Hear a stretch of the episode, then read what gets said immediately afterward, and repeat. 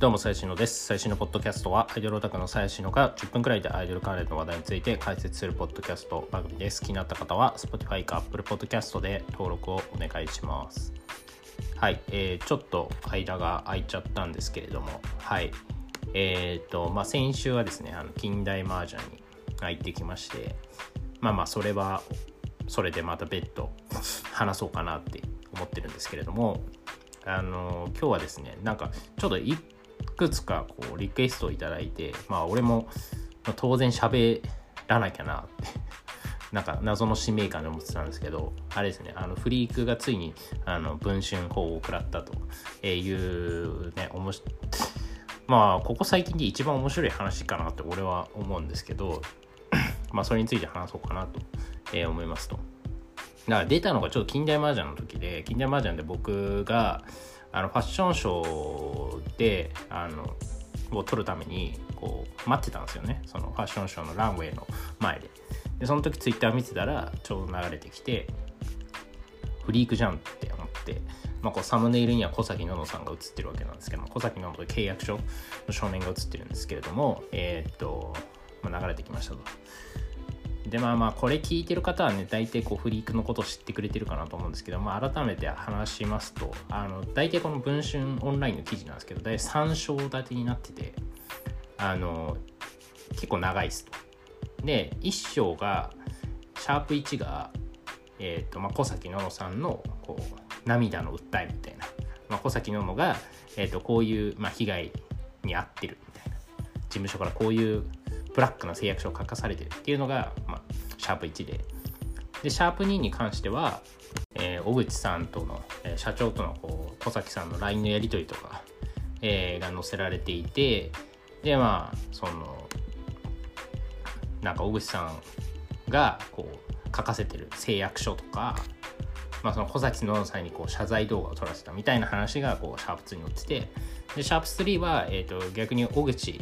えー、フリークの社長ですね、えー、のからの、まあ、反論という形で、えーと、今回の件はこういうことなんですっていうあの小渕さんのインタビューっていう、まあ、この3章立てになってますと。でまあ何がこう文春にすっぱ抜かれたかっていう、まあ、端的に言うとですね、まあ、小崎ののさんっていういつだっけなまあ半年いかないけど、えー、3月とかかなまあ 3, 3ヶ月とか4ヶ月か前に辞めた、えーと、猫プラ、えの子がいますと。16歳かな。結構フリークの中ではかなり若い方。で、えー、もともとフリークのパンナナっていう、えー、グループにいたんですけど、まあ、そこ去年、えー、の年末くらいに、えー、そこからネコプラに、東京のネコプラっていうグループに移籍してきて、あの、まあ3ヶ月くらい稼働してたんですかね。で、ちょうど僕、その小崎野さんが入ったあたりから結構ネコプラ、あの、がっつり会をいたしてたので、あの、で小崎野々がいなくなったらいかなくなったっていうまさにこの小崎野々と同じあの運命をたどってるんですけど まあそんな感じですと。で、えー、っと、で、まあライあの、まあ、アイドルやってたんですけど、ネコプラっていうグループで、まあ、続かなくて、で、まあ、途中で飛んじゃったみたいな感じかな、端的に言うと。で、えー、っと、まあ、今回のこの報道がどこに焦点が置かれてるかっていうと、まあ、まず一つは、フリークがそのメンバーに結ばせてる誓約書っていうのがこう出てくるわけですよね。これはまあ証拠というか、あの、まあ、初めてじゃないですかね、ちゃんと出たの。僕もなんか、そのね、フリークのアイドルがよくブラックブラックって言ってるけど、どれほどのブラックなんだと。えー、それはもう誓約書を見あ、誓約書とか契約書を見ないと分かんないだろうと。え思ってたんですけどそれがようやくこう表に出てきてくれてそこはすごいやっぱさすが文春だなとえー、いうふうに思ったんですけど、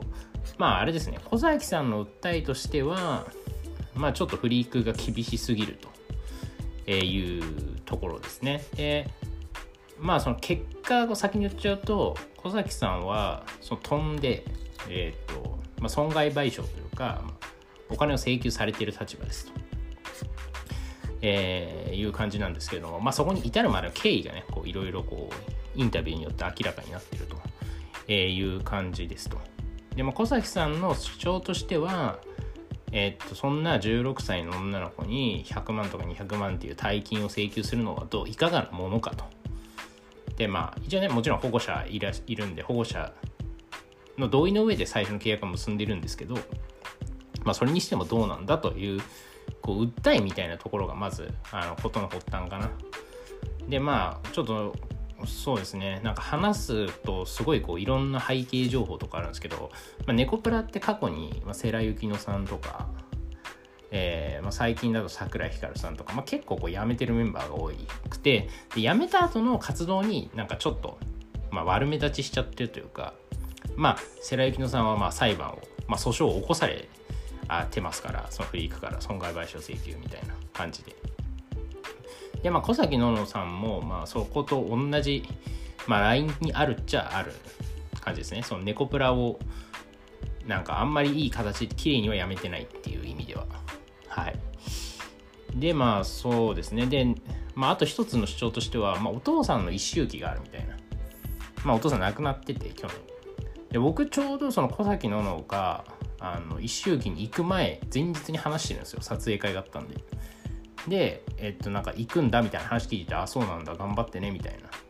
な。あ頑張ってねっていうか、まあ、まあ、行ってきな、みたいな感じで、それで話したのが最後になったんですけど、で、まあ、その一周期も、まあ、行ったんですけど、で、多分一周期には出てるんですけど、その、本当はなんか2、3日、まあ、お父さんが亡くなってまだ1年目だから、まあ、2、3日多分休みたかったんだけど、まあ、1日しか休みが許されなくて、そういうのもどうなんだみたいな。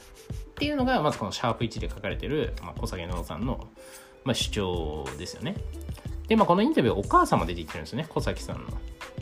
で、まあ、私もそんなにだとは思ってなかったですよね、みたいなあの感じで、えっ、ー、と、大口さんとかに相談しましたみたいなことは、まあ、書かれている。で、まあ、ところどころこう LINE のね、スクショとかに載ってたりするんですけど、っていうのが、まあ、シャープ1。で、まあ、シャープ2に関しては、えー、っとまあ小口さんのそのどういったこうなんだろうマネージメントというか、まあ、その事務所の社長としてどういった態度でやってるのかみたいな、まあ、話がこう出てるんですよね。でまあ小崎さんも怒られたと。その猫プラに入っても全然踊れるようにならないしみたいな。でまあレッスンとかもめちゃめちゃまあね1ヶ月でこう多分ステージ立つみたいなそんな感じだったんで、まあ、曲も多いし無理だったみたいな感じですかね。で、あとは、その、まあ、コロナも流行ってたんで、その熱が出た時に、こう、休ませてもらえなかったみたいな。まあ、陰性だったから休ませてもらえなかったみたいな、まあ、話がこう、つらつらとこう書かれてるわけですよね。で、まあ、小崎さんはもうそういうのがストレスになって、最終的にはこう飛ぶという決断。3月17日かな。えー、あ、違うわ。3月17日より前か。3月まあ、飛んで、で、最終的には、もうフリーク側も、もうこれはどうにもならんということで、えっ、ー、と、まあ、脱退のの告知文を出したんですよね。多分もう小崎さんとは連絡が取れなかったらしいので、しょうがなくも出したと。それが3月17日。で、えっと、まあ、小崎さんはここでですね、まあ、その、フリークの中には飛んでる子がたくさん、あ何人かいて、私も同じ状況でしたと。辞めたいと半年言い続けても辞められずに、まあ、金銭を請求されて悩んでましたと。で、先輩もフリークはきれいに辞められない。辞めるなら大金を払って飛ぶしかないみたいな。〇〇ちゃんは1000万以上損害賠償された。賠償されたと。まあ、これは世良さんだと思うんですけど、えー、まあ、そういうのが、まあ、ありまして、クビになったけど、まあ、褒め、辞められてほっとしたと、えいう感じです。で、それに対して大内さんは、まあ、えー、まあ、もう辞めるでいいけど、まあ、その契約通りその損害賠償、えー、は請求しますよっていうことを言ったと。でまあいろいろこうあってまあ多分ですけど、まあ、小崎さんはもうどうしようもなくなっちゃったんでしょうね。でまあえー、まあそのねセラーさんサイドとかと多分あの連絡は取ってるとは思うんですがあの、まあ、セラーさんもねまあその大内から訴えられてまあ、弁護士立てると。まあ、その流れで多分、まあ、小崎さんはでも弁護士は立ててないんですよね。多分相談には行くっつって、多分したとは思うんですけど、まあ、そこで何があったかわかんないですけど、まあ、まあ、こういうやり方もあるよと。こうメディアにぶちまけるっていうやり方もあるよと。まあ、俺は誰かがそそのかしたんじゃないかなと思ってますけどね。まあ、小崎さんが一人で文春に駆け込むとは思えないので、到底。まあ、文春サイドから打診があったか、まあ、えー、セラサイドもしくはセラの弁護士とかその辺りの周りの大人が多分まあ口利きしたんだろうなっていうふうには、えー、思いますと。でまあここはあの面白いんですけどまあそうでまあもう卒業の告知が出て、まあ、辞めれるみたいな感じになったんだけどでまあ小崎さんは連絡をこう立ってたんですけどねでも小口からすると、まあ、その辞めさ猫プラは辞めさせたけど事務所は辞めてないというのがこう小口さんの主張なんですけども。でまあえー、っとで小崎がその近代麻雀それこそ先週言った近代麻雀にこう出ようとしたんですよ。で、えっと、告知もされましたと近代麻雀側から小崎直人出ますみたいな。なったんだけど23日で撤回されたんですよね。やっぱ出ます出れませんみたいな小崎ののが。そうでまあそこで何があったかっていうと,、えーと、小口が近代麻雀のフィッティング会場に、まあ、いたと、えー、いうことですとこれはまああのこういろんな筋から聞いて、まあ、事実だと思うんですけどえっ、ー、とまあこう突然バッと現れたんですよねまあ、小崎さんは多分そこで絶対動揺したと思うんですよ。だっているはいるとは思わないわけじゃないですか。そこに小口が。まあでもフリークが出るから、まあいてもおかしくないと思うんですけど。まあ、いたと。で、まあ、これは何があったかというと、まあ、近代麻雀側のスタッフ、まあ、G スタっすね。G スター側から多分、えっ、ー、と、小口さんにこう、小崎が出ますみたいなところで多分連絡、まあ言い方悪いけど、まあ、次口みたいな感じになっちゃって、で、小口は現れると。で、えっ、ー、と、小口はそこで、なんでこっちに連絡返さないくせにこっちに出るんですかみたいなことを言われたと。で、小崎さんの認識としてはクビになったからもう関係ないはずだっていうなんだけど、えっ、ー、と、小口さんは、いや、あなたはまだ猫プラやめたけどフリークの人間だからみたいな、誓約書に書いてあるでしょみたいな、契約書に書いてあるでしょみたいな、あの感じで、で、その場で新たに誓約書を結ばされると。これも、えっ、ー、と、写真というか、その書面が出てますが、えっ、ー、と、そこで110万円の請求をするっていう、あの、ことと、あと、まあ、非を、自分の非を認めて謝罪することみたいな、えー、いう感じで、えっ、と、まあ、言ったと。で、まあもう逃げられなくなっちゃって。で、そこで、えっ、と、動画も撮られちゃったと。その謝罪を。で、小口からは、えっ、と、その、その動画を撮ったのは、そのメンバーに対して、まあいきなり飛んだから、謝罪しないとダメでしょみたいな。直接会いに行くのはあれだから、まあ動画で報告してくださいみたいな感じになったんじゃないかなっていうふうに思いますと。で、まあ、その後弁護士こう事務所に、えー、書き込んだというこの流れですね。ここまでまあシャープ2だという感じで、えっとまあ、弁護士はですね、葛西弁護士っていうこう、まあ、芸能関係の弁護を結構こう引き受けてるレイ法律事務所っていう、あのこれ僕もあの知っててですね、あの昔、ニジコンの裁判、ニジコンの運営がセクハラだかパワハラだかで、こう、メンバーから訴えを起こされた時に、傍聴しに行ったんですけど、まあ、そこでいたのはこの同じ葛西弁護士っていうであとまあ最近で言うとどうかな地方のアイドル？ロコドルみたいな子が自殺しちゃって、まあ、そこもその運営会社ブラックな労働ブラックなところでやってたから自殺したんだみたいな感じでこの同じ弁護士弁護士事務所が関わってる。でもそこも結構これフライデーかなんかに載ってたんですけど、まあ、結構ひどい弁護なんでもうこの法律事務所全然あのダメですダメですっていうかあの僕も弁護をこう傍聴してたんですけどまあひどいんですよね。素人目に見てもひどい弁護しかできてなくてあのむちゃくちゃな論理を踏みあの言ってるというかちょっとさすがにきつくねみたいな。まあでもまあ多分ですけどまあ売名ですよね。その芸能人のえー、っととかまあ特にそのメジャーなタレントは無理だから、まあ、地下アイドルとかに声かけてなんかそこでえー、っとまあ売名をすることで、まあ、有名人、まあ、腐っても地下アイドルなんで そこを弁護することで、まあ、自分たちの利益を得ようっていう感じなんだと思うんですけど、まあ、それにしてはちょっと技術というかがなさすぎるなって思うんですけど、まあ、そういったところに、まあ、相談しに行ったわけですよ。で、まあ、えっ、ー、と、ここのね、弁護士が言うことには、まあ、この誓約書には、えっ、ー、と、あの、まあ、その、なんだろうそのフィッティング会場に現れた小口が結ばせて誓約書って当然親いないんで未成年にその契約させても無効ですよねみたいな、まあ、こと言ってるんですけど、まあ、それは、えーと、小口も分かってると。いう分かってて書かせあえて書かせてるっていうのが、まあ、シャープさんに書かれてますと、え、いう感じですね。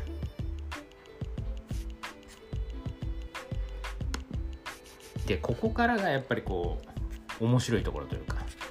えー、っていうのをこう文春がこう小口に質問状投げたら直接説明に伺いますと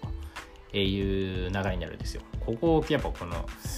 3章立てで一番面白いところだと思うんですけど あのまあでもまあいいっすよねなんかその逃げ隠れするより直接ね話した方が、まあ、誠意があるというかいいっすよね。でえっ、とまあ大石さんはえっ、と、まあ、その誓約書を結ばしたのは、まあ、過去にもこういうことトラブルがあったからと過去もうちのタレントとファンが旅行しに行ったりとか他の事務所に引き抜きみたいなトラブルがあったから、えー、で、まあ、過去にもかなり損害が出てるで会社が傾きそうになったりしてでまあいろいろこう裁判とかも起こしてるけど、まあ、トラブルを防ぐためにやってるんですみたいなのが、まあ、大石さんの主張ですと。でまあ小崎さんは、まあ、そのパンナナ大阪時代からあんまり、えー、真面目に活動してないと。まあ、サボり癖みたいな。まあ、で小崎さんはね、まあ、そのパンナナに入る前から芸能活動みたいな、撮影会モデルみたいなことしてたみたいなんですけど、まあ、あんまり態度がよろしくないっていうのは、まあ、昔から 噂流れてたんで、えー、まあそこは変わらずというところで。で、まあ小崎さんがそのファンの人と飯食ってたのが、えー、っと、そのグループのメンバーに見られちゃったことで、まあ、パンナの結果的に辞めることになったんですけど、あの、で、まあそこからね、家出するんですよね、小崎の。で、小崎のは一回警察沙汰になってるんですよ。なんかこれも多分当時俺誰かから聞いたんですけど、まあ、その警察に保護されたみたいなで、それはまあ、要はファンの家を転々としてたというか、えー、いう感じなんですよね。で、まあ、親も、そのそなんだ創作願いを出すか悩んで、大口さんに相談して、こう見つけてもらったみたいな。まあ、それで心配しますよね。15、6の女の子が3ヶ月後家に帰らなければ。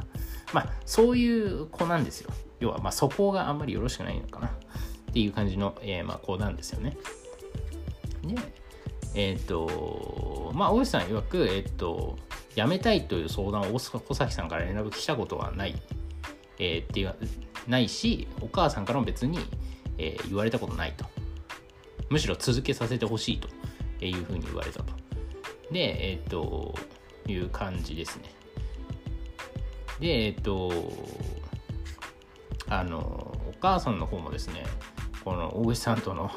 打ち合わせみたいなのを面談？みたいなのをすっぽかしてたりするんですよ。まあまあそれはどうなのと思いつつもそうですねでまあその忙しいっていうのは、まあ、確かにねこのフリークのアイドルは忙しいっていうのはもうメンバーからも本当よく聞きますしやめられないっていうのも 本当によく聞くんですけど、まあ、その辺はまあ事実だとは思うんですけどあの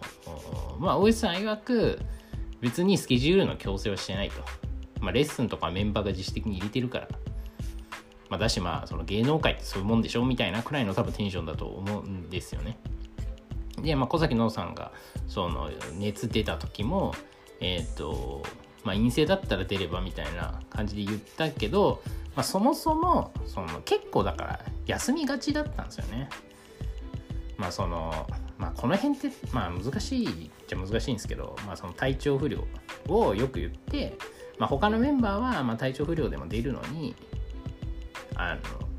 その小崎さんだけ優遇するわけにはいかないはいそうですかって言うわけにはいかないでしょっていうのが多分大石さんのね社長の言い分だと思うんですけどえっ、とまあそれでもこうメンバーからもこう疑いの声が上がったみたいな感じとかいろいろあっての、まあ、その誓約書みたいなのを書かせてみたいな感じなんじゃないかなって、えー、思います。で、まあ、一周期もそう同じですよね。その他のメンバーも、えっ、ー、と、休まずにやってると。まあ、その法要とかが、法事があっても、えっ、ー、と、まあ、昼夜あったらどっちかには出てみたいなことやってやりくりしてるのに、小崎だけ3日も休みあげられないでしょみたいな。2日3日もあげられないでしょっていうのが、まあ、あの小渕さんの主張なわけですと。で、まあ、連絡も返してこないし、まあ、そもそも、まあ、多分不信感がかなり溜まってたんじゃないかなって、えー、いうふうに思いますと。で、まあ、その契約、最初の契約書にも、まあ、その勝手に仕事を入れるなっていうのが書いてあるし、まあ、ルール違反をしてるのはそちらですよねみたいな、小崎さん側ですよねみたいなことをこう言ってると。えいう感じで、で、えっと、大石さんは、え先ほども言った通り、まあ、その別に誓約書、後からそのフィッティングにやった時の誓約書に関しては根拠ないけども、結局、そういうなんか若い、素行のよろしくない、まあそんなこと書いてないんですけど、素行のよろしくない子をこうまとめ上げるには、まあその口約束ではダメでしょと。そんなこと言ってないっていう、まあこれはなんか容易に想像がつくというか、まあ言うこと聞かないっすよね。そんな高校生で高校生のもうその血気盛んな時期の子が大人に言うこと聞くわけないじゃないですかだから、まあ、しょうがなくこういうブラックな誓約書を書かせるというまあ一応書面にしたら自分で書いたでしょっていうふうに言えるからっていうことだと思うんですけどでえっ、とまあその多額の費用、まあ、この辺はね、まあ、確かにやりすぎがなって、まあ、僕も、まあ、思わないではないですその100万とか200万をまあ、請求する。まあでも実際損害は被ってるでしょうし、まあそのね、芸能って基本的にこう育成コストっていうのは事務所側が持つわけであって、まあ、それを後から返し、売れてから返してもらうっていう、本的にはビジネスモデル。まあそこはまあ地下アイドルだとまあ稼ぎながらっていう感じになるんですけど、まあ、そういうのもあるんで、まあ確かに請求は行き過ぎ。まああんまりそういうことをやる事務所もない。まあでもないことはないか。まあないことはないと思うんで、まあ別にそこまでなんかやべえかなっていう感じはまあ個人的にはもうしないですけどね。でまあ小口も1回の過ちは許すことにしてるけど何回もやってっから許せねえんだよっていうあの感じを、えー、言ってますと。まあ、まあそういったねちょっと長くなりましたけどまあこうシャープ1からシャープ3でこう書かれてるわけですよいろいろ。まあ小崎さんに関してはね、まあわかんないです。その世良さんとか、他のメンバーは何があったかわかんないですけど、まあ、その、まあ、小崎さんに関してはね、まあ、まあ、自業自得感はまあ否めないっちゃ否めないっていうのが正直な感想でまあブラックな契約書っていうのはそりゃそうなんだけどまあでもまあ自分に非があるよねっていうのはまあ多分大人だったらそう思うんじゃないですか そうなのでまあ、まあメディアに訴えることによってこう世間の同情を買いたかったんだと思うんですけど、まあそこがどう出るかですよね。まあでも、どうなんですかね。フリークのオタクの人はでも、前僕がツイッターでアンケートを取ったら、全然その辞めていったメンバー擁護派が多かったんで、全然ダメですけど あの、で、まあ別に俺もフリークを擁護したいわけでは全然ないというか、なんか僕ツイートなんかフリーク擁護派だよねみたいななんか感じに思われがちなんですけどなんか別にそういうわけではなくてまあなんだろうな僕が気になってるのは単純にそのフリークを叩きすぎだろみたいな。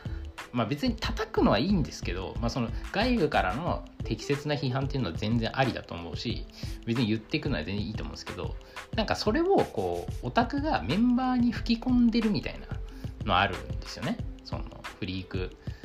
やめた方がいいよとかそのフリークのこう悪いところばっかりをことさら強調してこうメンバーに言ったりとか SNS に書いたりとか、まあ、別に書くのは自由なんですけど、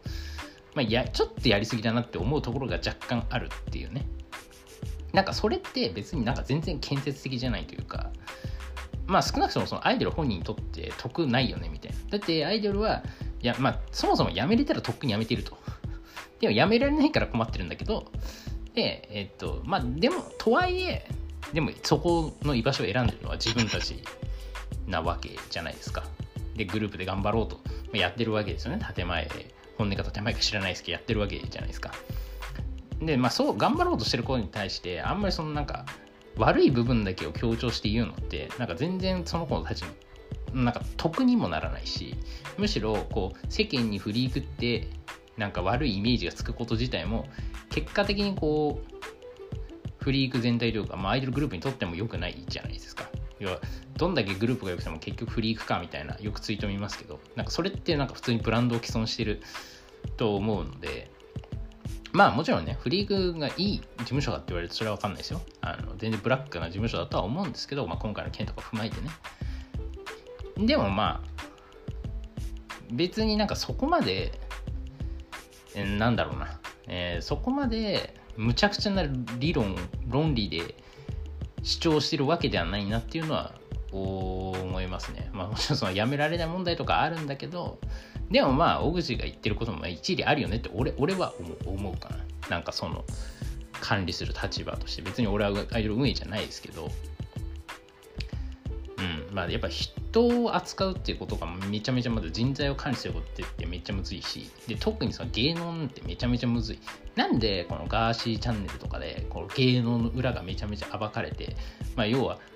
フリークなんて、まあ、所詮、所詮つったらあれですけども、弱小事務所じゃないですか。で、ガーシーがこう、いろいろこうばらしてるのって、まあ、大手事務所じゃないですか。でも、あそこであんだけこう、ね、まあ、全部どれが真実かわかんないですけど、まあ、悪どいことがやられても、まあ、別に皆さん普通にやってってるわけですよね、タレントの方は。まあ、そう、まあ、そういうもんじゃそういうもん。まあ、そこ現状追認でいいのかっていう話はあるんですけど、まあでもそうでもしないと管理できないっていうところがまあ正直なところだと思うんですよね。結局タレントの言うことってばっか聞いてたら何もうまくいかないんですよ。あの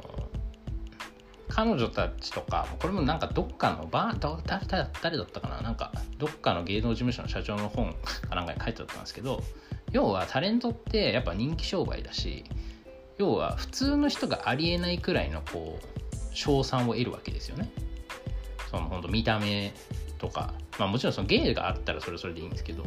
見た目とかで。で特に、まあ、大人だったらいいんですけど若い子ってやっぱ勘違いするんですよね。これが私の人気なんだみたいな。でそうなってくるとでも実際はそのいろんなスタッフとかが支えて、まあ、そのビジネスが出来上がってるんだけど自分の実力だと勘違いしてわがままになると。で、まあ、そのわがままを全部聞いてたら当然うまくいくわけないんですよね。それはだっていろんなこうスタッフがいろんなこう気を利かせながらこううまく回ってるだけなんで。まあ、みたいなのがあるんで、まあ、そのアイドルが言うことを1から10まで信じろっつうのも、じゃあ俺は無理な話だな、みたいな。で、まあ別に若いから良くないとか、別に若い子でもしっかりした子はいるんですけど、まあ当然社会にも出てないし、その辺のなんか常識のなさみたいなのはもちろんあるんで、そういう厳しいね、誓約書とか、まあ書かせたくなる気持ちはわかる。まあ実際に書かせるかどうか別として。まあだからねまあそこの辺はねあんま俺はだからその別に擁護したいわけじゃないんだけどあまりにもこうフリーク叩きがすさまじいっていうのは思うのでまあ一応なんかなるべく中立に見たいなっていうのはちょっと思ってるっていう感じかな。まあけどまあとはいえねまあフリークまあ叩かれて有名になってる。まあだからそのあんまり良くないですけどねイメージ的には多分。だしまあ今回のこの文春の件でねまあこれからこうフリークを受けようとする人当然ググったりしてこういう文春の記事とか出ちゃうとあれみたいな。受けるのやめようかなって多分なっちゃったりもするんでまああんまりねそのできればほらね どうせこう俺らもさオタクも金払ってるんだったら売れてほしい。まあ売れてほしい。うんまあまあ売れてほしいじゃないですか。最終的には。だからまあフリークっていう事務所が大きくなるとかフリークっていう事務所がクリーンになることの方がまあいいいいと思うんで。まあ大口に同情せんでもないというかまあもちろんねそのなんか学校があるのに休めないとか。まあでも学校がある子や、まあ、休ませてもらってたりするんですよね、まあ、全部じゃないと思うんですけど。まあだからその辺のバランス感覚が結構難しいかなって思う。だってまあだってねフリーク自体が売れなきゃそもそもあの子たちは働けないわけなんで。まあ、そういうね、まあ、板挟みというか、まあ、事務所の社長の責任としてはあると思うんですけど、まあ、とはいえね、まあ、こういったネタがあるのが、まあ、こうフリークの強いところでもあるかなとか、もう思わないでもないというか、まあ、健全になりすぎたら多分俺はそれはそれでつまらんというか、多分健全になったら俺は多分行かなくなるんで、まあ、こういった状況をこう、ある種楽しんでいるような、まあ、ちょっと嫌なオタクだったりもするんですけど、まあ、難しいっすね。そのメンバーからもね,、まあね、話してる子とかやっぱきついって言いますしね まあそこに寄り添うとそれはもう当然大氏は悪だみたいな、ま、感じになるんですけど。まあでもなんかまあ今回の件でね多分あのフリークのね今月のスケジュールとか見てもらえば分かると思うんですけどまあだいぶ緩くなってますからね。まあさすがに大口もここまでことが大きくなるとあんまり好き放題はできなくなってくると思うんでまあ、今回の小崎のさんのこの件は小崎のの言ってることが正しいかどうかは別にして、まあ、ある種、まあ、ダメージを与えられたんじゃないかなっていうふうに思うので、まあね。もう本当に僕は全然運営とかじゃないしまあ本当運営とかマジでしたくないなって思いますけどね。個人的には。こんなだってね5人とか10人とかっていう事務所ちっちゃい事務所だっていいけどさ。150人くらいいんだよ。無理でしょ。150人の若い子を管理するなんて。絶対自分じゃできないと思うから。まあ小口さんにはちょっと頑張っていただいてあのねまあ正直だから150人ってもぶっちゃけ芸能人として売れる子って多分1人か2人とかそんなレベルだと思うんですけど、まあ、それが出れば、まあ、でかいんじゃないですか？その芸能の事務所としては。まあ、そういうレベルの話なんで、まあ、正直、まあ、そのスケジュールきついとかって言ってますけど、まあ、きつって、まあ、今やめられないって話だと思うんですけど、まあでも途中でやめちゃうかもまあ向いてなかったっていうあの話だと思いますよ。そういう。まあどこの多分事務所に行ったって多分、まあそのスケジュールの忙しさのきつさじゃないきつさとかもあると思いますし、まあしょうがないですよね。そういうなんか、そのみんなで幸せになろうじゃないですかね、芸能事務所って。まあ、この中から売れる子が出るといいな、1人か2人、みたいな、そういうビジネスモデルだと思うんで、まあ、そこは当然ね、そのアイドルやってることしも分かっててやってると思ってるんで、はい、あの、まあ、頑張って行ってもらえればいいかなって いう感じです。はい、えー、今日はめちゃめちゃ長くなったんですが、えー、終わります。